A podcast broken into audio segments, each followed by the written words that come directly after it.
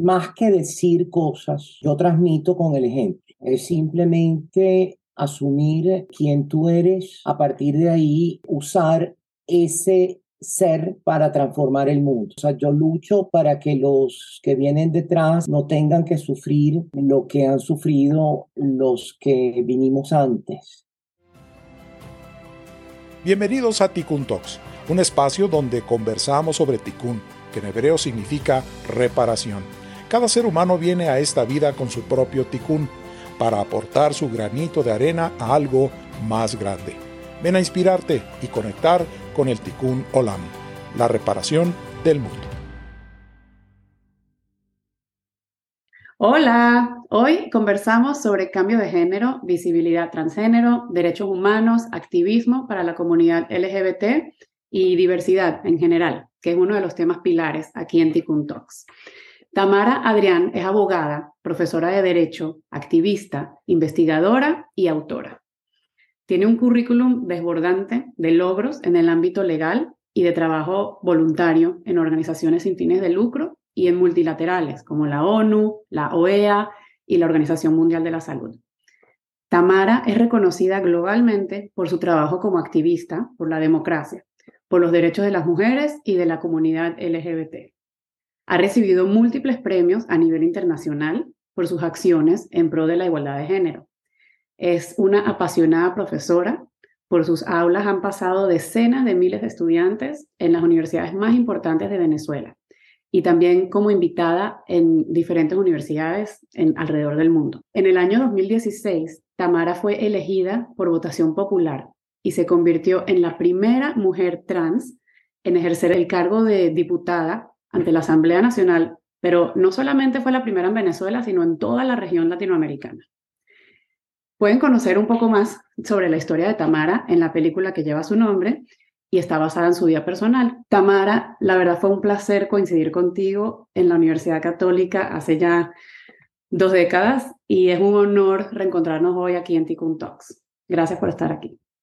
Muchísimas gracias por esta oportunidad y, y Débora, creo que es importante el tema y, visibilizarlo. Después de esta introducción y de conocer tu, tu gran trayectoria y, todo lo que has logrado, cuéntanos cómo verbalizas tu, tu propósito, tu, tu tikkun. Mira, eh, creo que desde muy temprano entendí que el propósito que tenía era ah, tratar de, de luchar contra las injusticias y en ese sentido tratar de cambiar mentes y corazones de la gente para que el mundo sea un sitio mejor para todas y para todos, en todos los aspectos.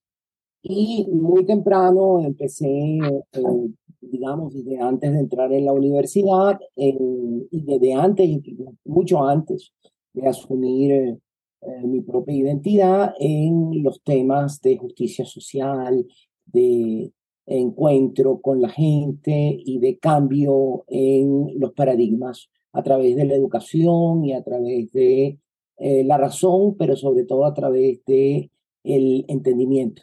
Porque muchas veces eh, la razón no es suficiente ni la evidencia es suficiente para convencer a alguien que no quiere ser convencido. O sea que la razón y la educación muchas veces no es suficiente para cambiar el mundo. O sea, hay que ir más allá, hay que ir a tocarle el corazón a las personas y el alma a las personas. Completamente. Sí, bueno, y ahora que hablas de alma, dices que desde, desde antes de entrar a la universidad sentías ese llamado, ¿no? De hacer un cambio, de, trabajar en pro de una sociedad más justa.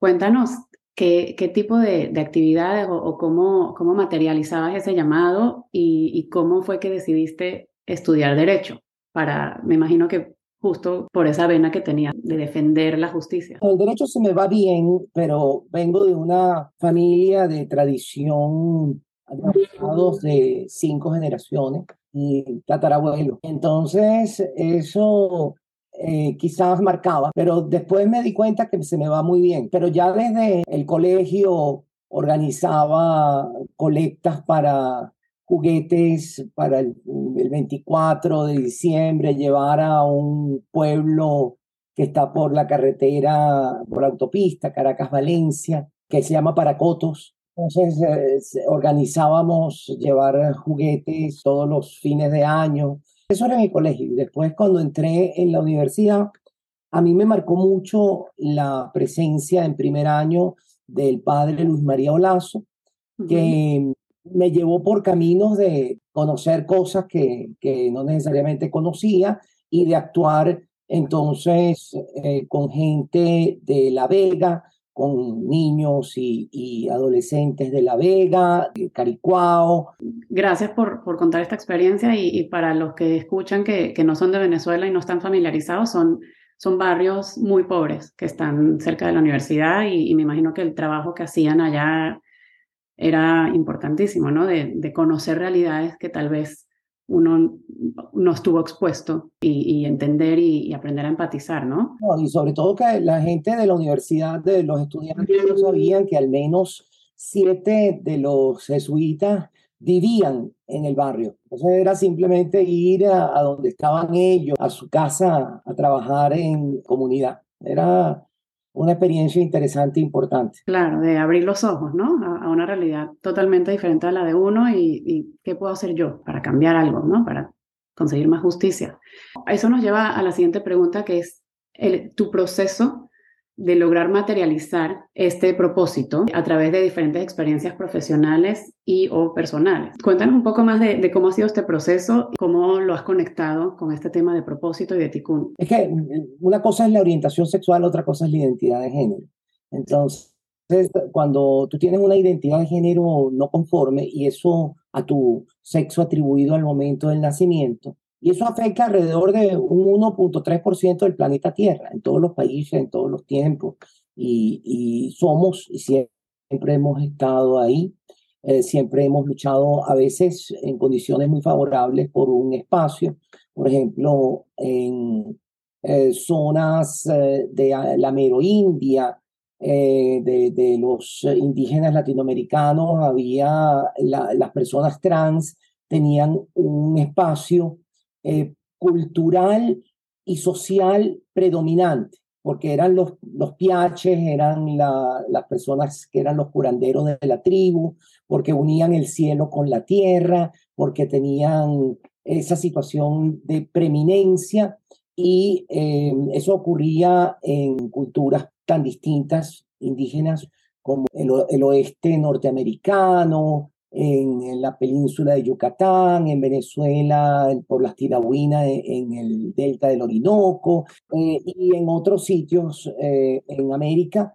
Eh, hay, pero se acabó la mayoría de ellas con la conquista. Wow, qué interesante que, que compartes esto. Y me recuerda también en, en, México, en la cultura zapoteca, que están los mushes, que se escriben con, con X y, y parecido a lo que comentas, ¿no? Era, era una situación, eh, bien sea porque mujeres asumían el rol masculino u hombres asumían un rol femenino, pero eh, tenían desde el punto de vista social y cultural una posición de preeminencia dentro de la tribu. Fíjate que es, tan difícil el, el, tema que en el caso venezolano, en el delta del Orinoco, había una, hay una tribu guarao muy aislada, casi en el delta, como a 20 horas en, eh, del centro poblado más cercano, donde había una tradición muy marcada de lo que se llamaba las tidahuina. Las tidahuina es, eh, eh, literalmente mujer con pene. Y las piaches y, las, las segundas esposas de los jefes de la tribu. tenían un nivel social muy alto.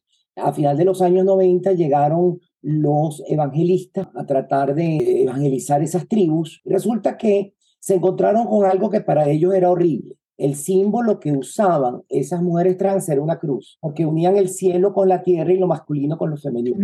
Cuando vieron eso, dijeron que eran el demonio encarnado y todo lo demás, y las expulsaron de la tribu. O sea, convencieron a la tribu que eran unas pecadoras y las expulsaron de la tribu. Resulta que estas mujeres fueron a vivir en Puerto Ordaz o en Maturín, son, eran las ciudades, los centros poblados más grandes en aquella época cercanos. Muchas contrajeron VIH porque se dedicaron a la prostitución, regresaron a su tribu resulta que esa tribu está desapareciendo hoy de SIDA. Entonces, eh, la intolerancia mata de muchas formas. A veces el machismo mata por un asesinato directo de una mujer o de un hombre trans en la calle. Aquí es toda la tribu que está desapareciendo por esa intolerancia. Qué terrible lo que cuentas y, gracias por compartirlo porque no, no tenía ni idea. Y bueno, nos, nos abre a, al tema siguiente, ¿no? Que es el tema de, la, educación para la tolerancia y, lo que es la visibilidad. yo puedo compartir anecdóticamente que yo estaba en la Universidad Católica el año en el que tú regresaste, ya como Tamara, y no, me tocó tenerte como profesora porque no estudié Derecho, pero para mí fue, tuvo un impacto, ¿no? Tuvo un impacto importante el saber que había una profesora transgénero en, enseñando en la Universidad Católica y en esa época cuando todavía no, no estaba como tan abierto el espacio para hablar de estos temas, ya, ya mi mente empezó a abrirse y a, y a buscar y a, tener curiosidad y a, y tener eh, empatía y, ganas de conocer más, ¿no? Entonces, me gustaría conocer de, de tu lado alguna historia de impacto interesante que, pudieras compartir, ¿no? De, todo lo que has hecho en tu trabajo como activista, como profesora, cómo tus esfuerzos han, han tenido un impacto importante. Mira, eh, lo primero que te debo decir es que nadie quiere ser una persona trans. Eh, tú lo eres y lo descubres muy temprano. Lo descubres normalmente y si tú lees la historia de todas las personas trans es muy parecida.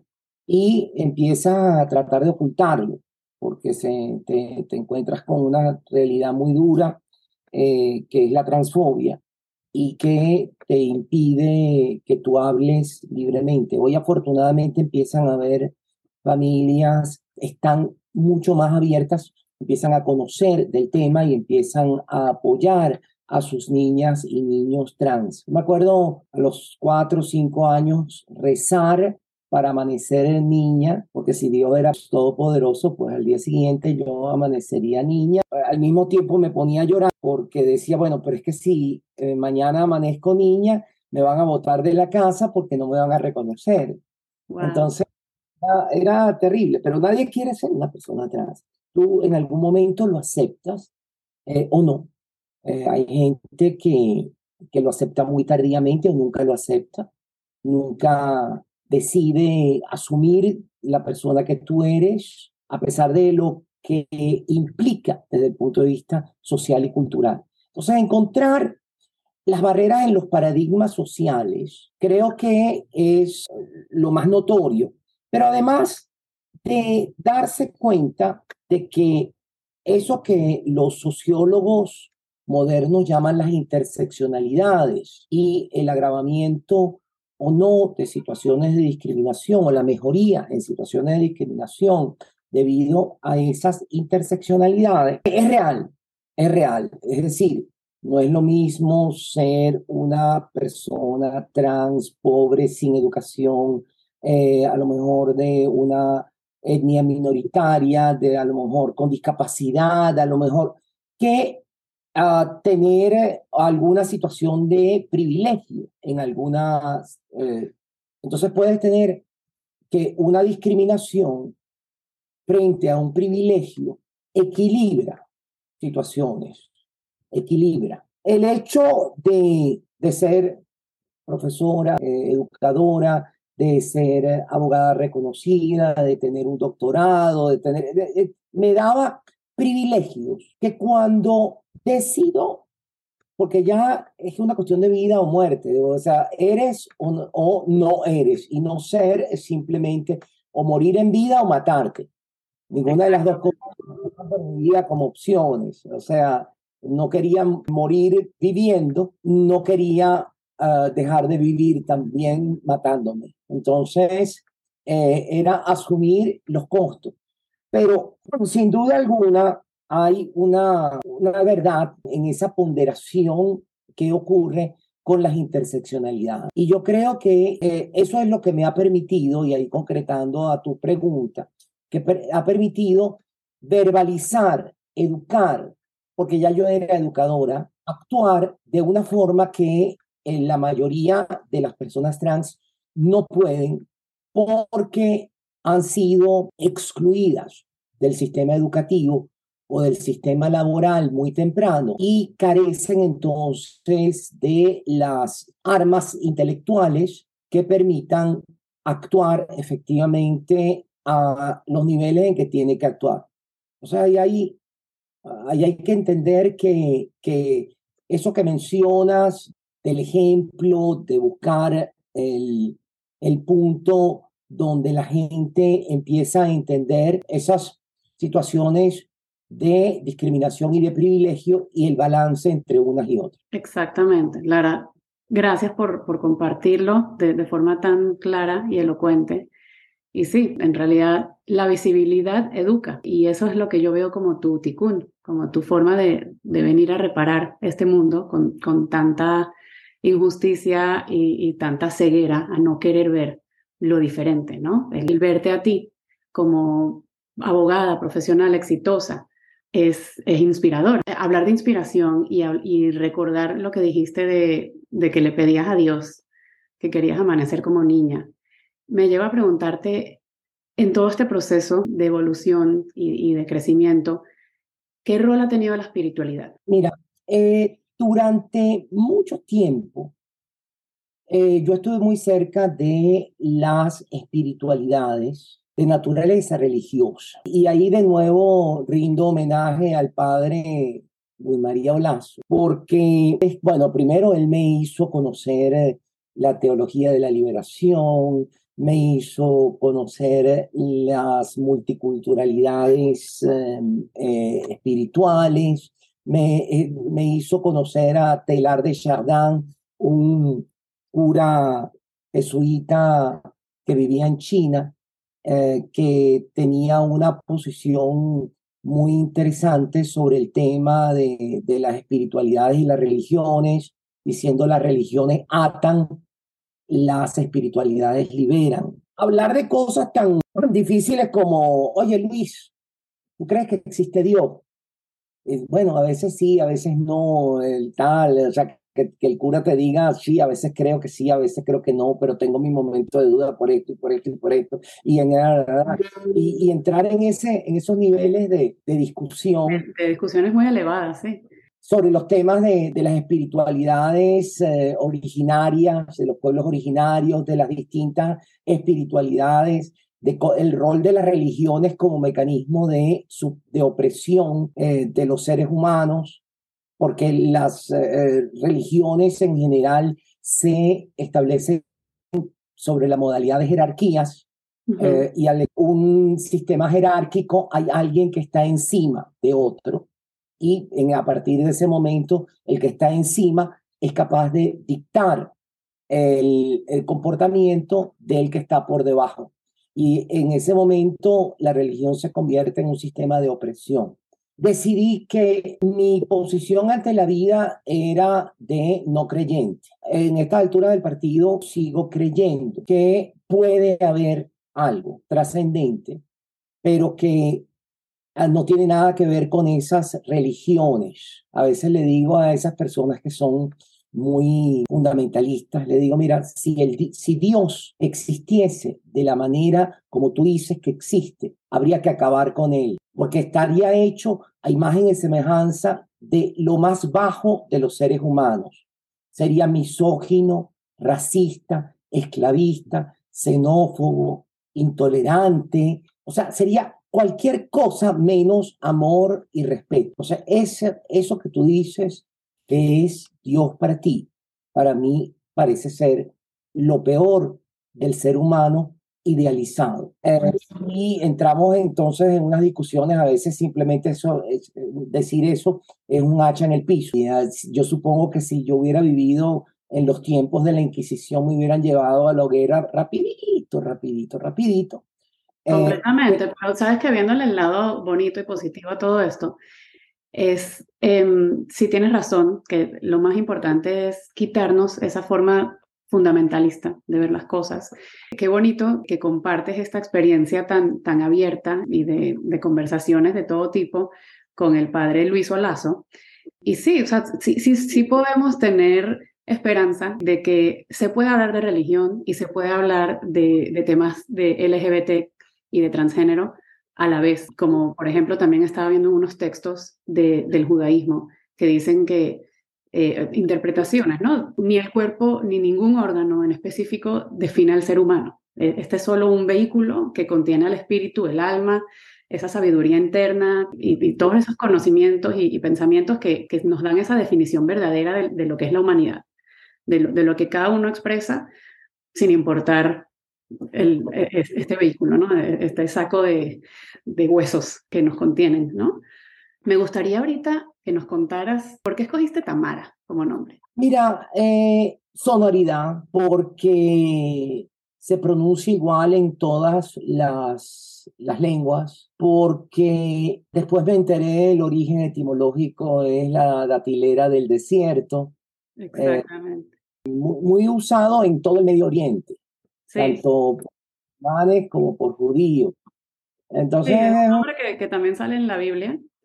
Y, y, sí, o sea, justo estaba buscando la etimología y, y representa esa belleza, esa esa forma tan regia que tiene la, la palma datilera de, de pararse y libre, orgullosa, feliz y, que simboliza victoria, triunfo, paz y vida eterna, que, que, lo leí, lo relaciono mucho contigo y con tu trayectoria, ¿no? que, que merece la inmortalidad, porque te has preparado y has trabajado fuerte para no solo conseguir tus logros, sino abrirle las puertas a, a todas las nuevas generaciones que vienen y a, este cambio y, constante evolución que, está viviendo la sociedad. Es un nombre que por sonoridad te, pega muy bien, pero por todo lo que representa también. Sí, me gusta, me gusta la sonoridad y me gusta el significado. Para ir cerrando, me gustaría que nos compartieras eh, algunos consejos para quienes están escuchando sobre cómo conectar con, con su ticún, con su propósito y poder integrarlo tanto a nivel personal como de carrera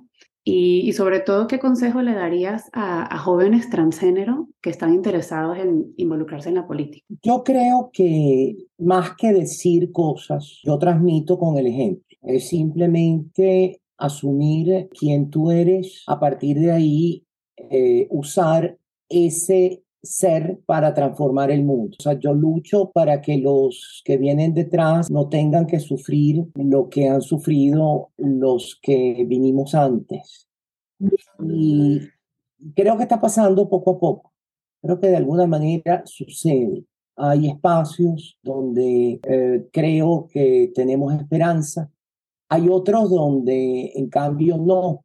Por ejemplo, lo que está pasando desafortunadamente en Estados Unidos donde los movimientos fundamentalistas eh, asociados fundamentalmente al Partido Republicano están promoviendo leyes, particularmente en alrededor de 40 estados en contra de las personas trans. Nos lleva a pensar por qué las personas trans, porque esa minoría de un 1% es el objeto de ese odio, el objeto de esa eh, lucha y eh, la razón es muy sencilla, porque es que con nuestra sola existencia ponemos eh, en duda el principio básico del patriarcado, que es la división dicotómica entre macho y hembra, y que permite el ejercicio del poder hegemónico por parte del hombre contra la mujer. Y en la sola existencia de las personas trans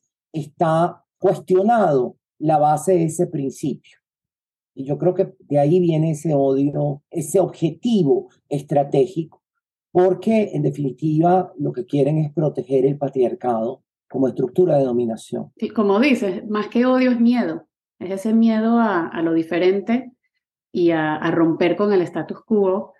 Y, y, ahí es donde se ve el valor de, de tu trabajo y de todas las personas que son activas en estos movimientos esa, esa voluntad integradora y, y, de educar a las personas, eh, no solamente en temas LGBTQ, sino en temas de, de tolerancia en general, de, de antirracismo, de, de, todas las diferencias que, que nos catalogan a, los humanos. Y, y al, al, final, nadie tiene el monopolio de la verdad. Al entender y, y confrontar que cada quien tiene una forma de ver la realidad diferente, puede salir una visión colectiva, diversa y, y por ende innovadora, para poder seguir innovando y evolucionando como sociedad. Mira, León Felipe eh, poeta español del tiempo de la, de, de la guerra civil, tenía un poema muy, muy cortito, que yo creo que resume todo lo que has dicho. El poema dice así, yo no sé muchas cosas, es verdad. Digo tan solo lo que he visto.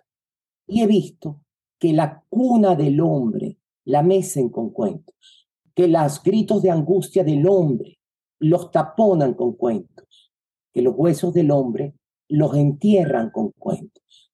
Yo no sé muchas cosas, es verdad, pero me han dicho todos los cuentos y sé todos los cuentos. Gracias por compartirlo. Y sí, en, eso está la clave, en qué tipo de cuentos vamos a contar, en, tener la apertura de escucharlos todos y crear el, nuestro propio, ¿no? La, la importancia del, del storytelling. Y la verdad ha sido un placer aprender de tu historia y cerrar con este poema tan conciliador, como dices. Gracias, Tamara. Gracias a ti. Gracias por compartir con nosotros en Tikkun Talks, Reparando el Mundo. Comparte con esa persona en quien pensaste que se puede inspirar con este episodio y síguenos en Instagram en arroba Talks y en el LinkedIn de Débora Apelón.